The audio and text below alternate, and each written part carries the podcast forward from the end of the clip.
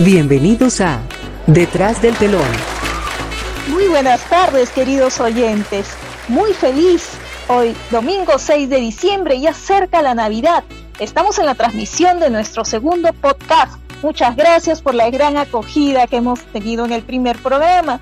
Y hoy me encuentro acompañada, como siempre, de mi compañero. Ailton Llanos, pues Miriam, gracias por la presentación. También agradecer nuevamente a nuestros oyentes que escucharon nuestro primer programa que fue todo un éxito. Y el día de hoy tenemos un tema súper interesante, es acerca de los actores del ayer y hoy. Por supuesto, tocaremos un tema muy simpático y hablaremos de la trayectoria de actores de antaño que se presentaron y aparecieron en diferentes teatros de Lima. Recordarles también que hoy tenemos una secuencia donde escucharemos la opinión de nuestros oyentes. Dejamos en nuestras redes sociales una pregunta del tema a tratar del día de hoy, que dice, ¿qué opinas de la nueva generación de actores en el Perú?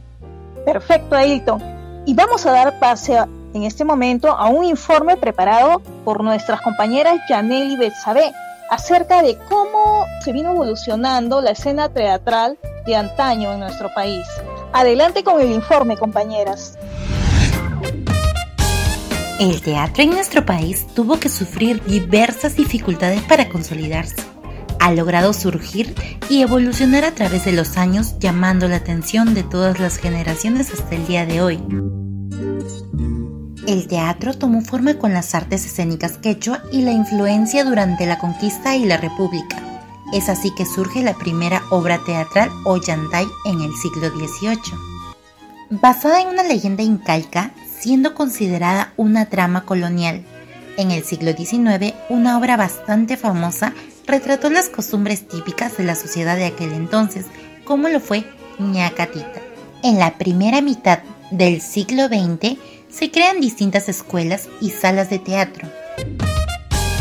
Entre las décadas de 1960 y 1990 surgen acontecimientos importantes para el país y para el mundo, que hacen que el teatro en el Perú evolucione y cambie constantemente de temática social. En esos años se dieron a conocer diversas personalidades que transformaron la forma de ver y percibir a nuestra sociedad. En ella encontramos a Elvira Travesi, Ofelia Lazo, Pilar Brescia, Sonia Oquendo, Aura Aranda, Aide Cáceres, Camucha Negrete, entre muchas otras más.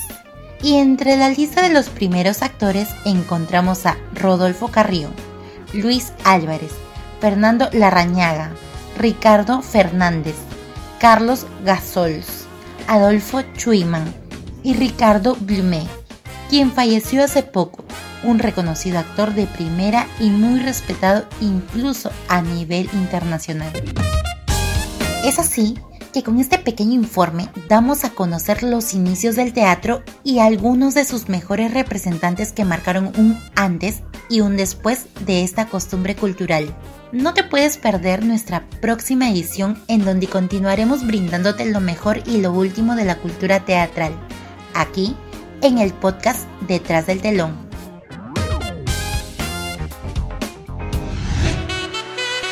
Sin duda alguna, Miriam, nos hicieron ver de una forma diferente a la sociedad. Efectivamente, Ailton, la evolución temática, social que se dio en el teatro de la, desde la época virreinal ha sido bastante interesante. Han habido muchos cambios. Cómo se trató, cómo se enfocó eh, la sociedad a través del teatro. Así es, Miriam, pero te cuento que hoy preparamos un informe especial para conocer más de algunos actores nacionales. Por ello damos pase a nuestra compañera Lady. Adelante. Ricardo Blume era un reconocido actor peruano de teatro, cine y televisión que desarrolló gran parte de su carrera en México. Él nació el 16 de agosto de 1933 en Lima.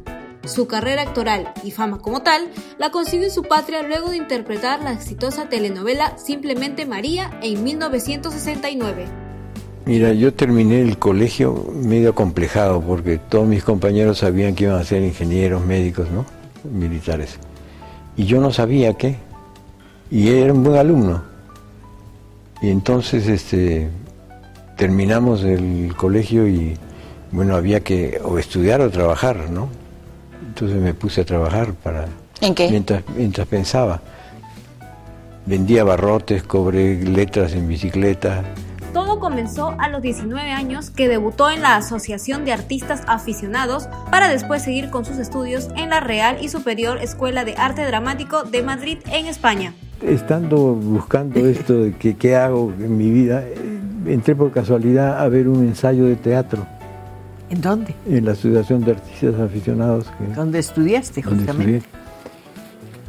Me interesó y el viejo actor me dijo, ¿te interesa? Bien, estamos ensayando tales días, ven acá, nos ayudas.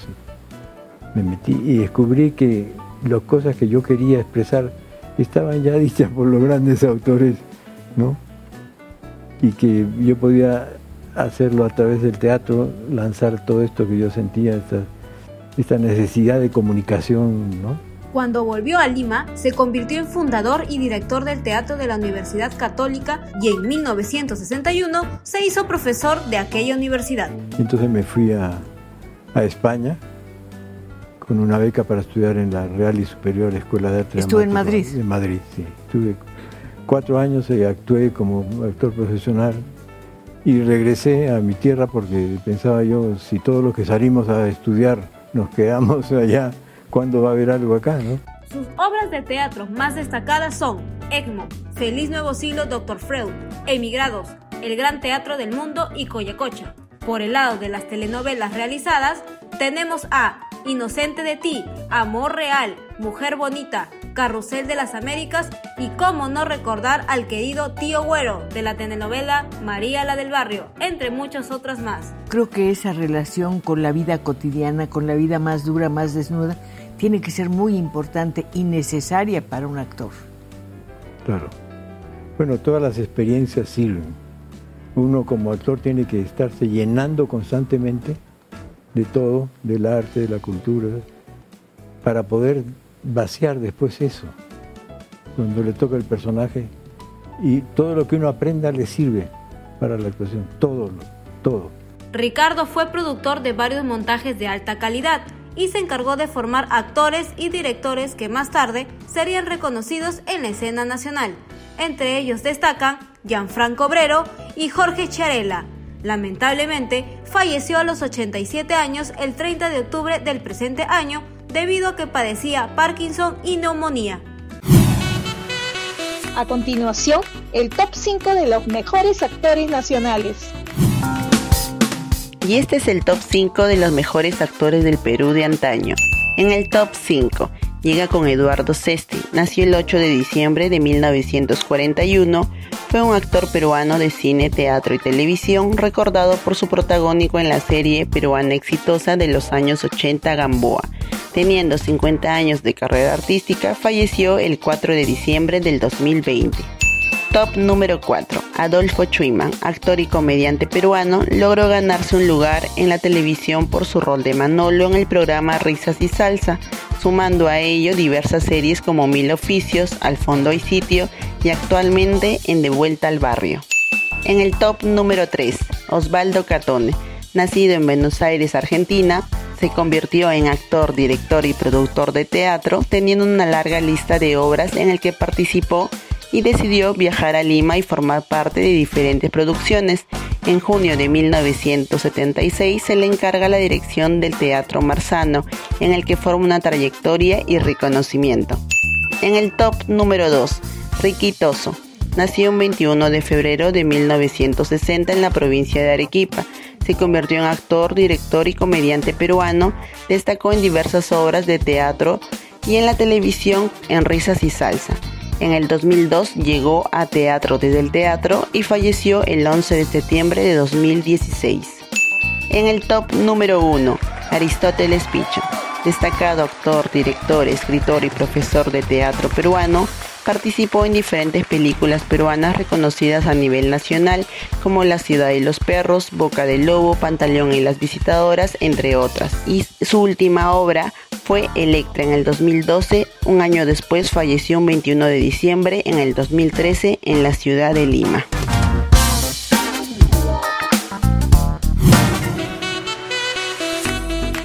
Estamos de vuelta en Detrás del Telón y ahora presentaremos nuestra nueva secuencia ¿Qué opinas? donde nuestros oyentes enviaron sus opiniones al WhatsApp del programa. comentarán un poco sobre la pregunta planteada en nuestras redes sociales, ¿qué opinas de la nueva generación de actores en el Perú? Ahora escuchemos algunos comentarios. Adelante. ¿Qué opinas acerca de la nueva generación de actores en el Perú? Es cierto, en la actualidad hay muchos jóvenes que sí estudian una carrera de actuación. Eso se rescata muchísimo ya que tienen una preparación previa. Sin embargo, hay personas que por ser chicos reality, etcétera, incursionan en la actuación, pero no tienen una carrera como actor necesariamente. Y solamente por ser famosos no los podemos llamar actores. A esas personas yo no consideraría actores. Sin embargo, hay muchos jóvenes que sí se esfuerzan para eso. Eso sí rescato mucho. Actualmente la nueva generación no está preparada como antes y no tienen el mismo régimen de estudio de lo que tenía anteriormente, ¿no? Es como que ahora pueden salir de cualquier lugar solamente porque tienes presencia, porque generas polémica y te meten a una serie o algún programa televisivo de películas para poder generar más rating, porque como está dando el momento para que les pueda ir bien en taquilla les pueda ir bien en el horario estelar. Deben de estar, yo pienso que deben de estar preparados porque ellos transmiten al público y depende de eso es que la gente va a ver o no va a ver la serie. Es como que tienen que estar transmitiendo lo que ellos quieren expresar. Y ahorita, en actualmente, ninguno transmite, son pésimos actuando y no toman en serio la carrera de actuación, que es una carrera muy bonita y muy demandante. En mi opinión, yo pienso de que los directores de ahora solo se están enfocando en buscar actores o buscar personas que están involucradas en escándalos o realities para generar más televidentes y no en las personas de que de verdad pasan estudiando para poder aparecer en una película o en un teatro. No tengo pruebas, pero tampoco dudas. Bueno, opino que actualmente a los que realmente se están preparando para ser actores no se les está brindando la oportunidad como debería de ser de destacar, no poder sacar en el rubro eh, por el cual están estudiando. Eh, más bien es todo lo contrario. Hay actores, digo entre comillas, disque actores, que están en sus puestos solamente por ser mediáticos, cuando no debería ser así porque lo único que logran es desprestigiar la imagen de lo que es ser un actor.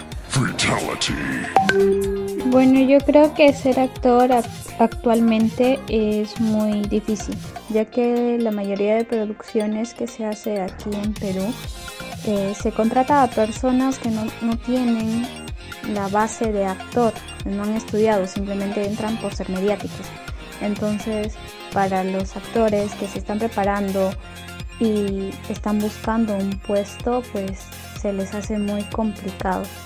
Sin embargo, yo creo que las producciones deberían darle las oportunidades a, ellos para que se puedan desenvolver, ¿no? Vaya, vaya, qué tema tan controversial se muestran en las opiniones de todos los radioyentes que han sido eh, consultados acerca de la pregunta de la nueva generación de actores. Al parecer, no todos están de acuerdo con que se contrate a personajes mediáticos para que trabajen como actores en algunas producciones nacionales. ¿No es así, Ailton? Sí es así, Miriam. Empezamos la semana bien picante. Sin duda alguna hay muchos peruanos que piensan lo mismo. No se les da la oportunidad a las personas que se esforzaron mucho y que tienen mucho más preparación. Y bueno, sin, sin hacer menos a las personas que se dedican a los realities y todo eso, ¿no? Pero a mi parecer vale más este, la experiencia que, que alguna persona que salió en algún escándalo. Al parecer a Hilton todo la tienen bien clara con respecto a ese tema. Eh, sobre todo por ahí se escuchó una opinión acerca de los chicos reality que no están bien preparados para actuar en series, en telenovelas y eso, eso el público eh, se da cuenta de eso y de lo importante que es la preparación en el teatro como en muchas profesiones. Tiene que ser una preparación adecuada, profesional. Lo que recomendamos en este programa es que si quieres ser actor, sería mucho mejor que tengas una buena preparación, ¿no? En este caso. Así es, Miriam. Pero bueno, llegó la hora de la despedida. Así es, queridos radioyentes, nos escuchamos la otra semana con un tema muy interesante para usted. Hasta luego. Nos vemos, bye bye. Esto fue Detrás del telón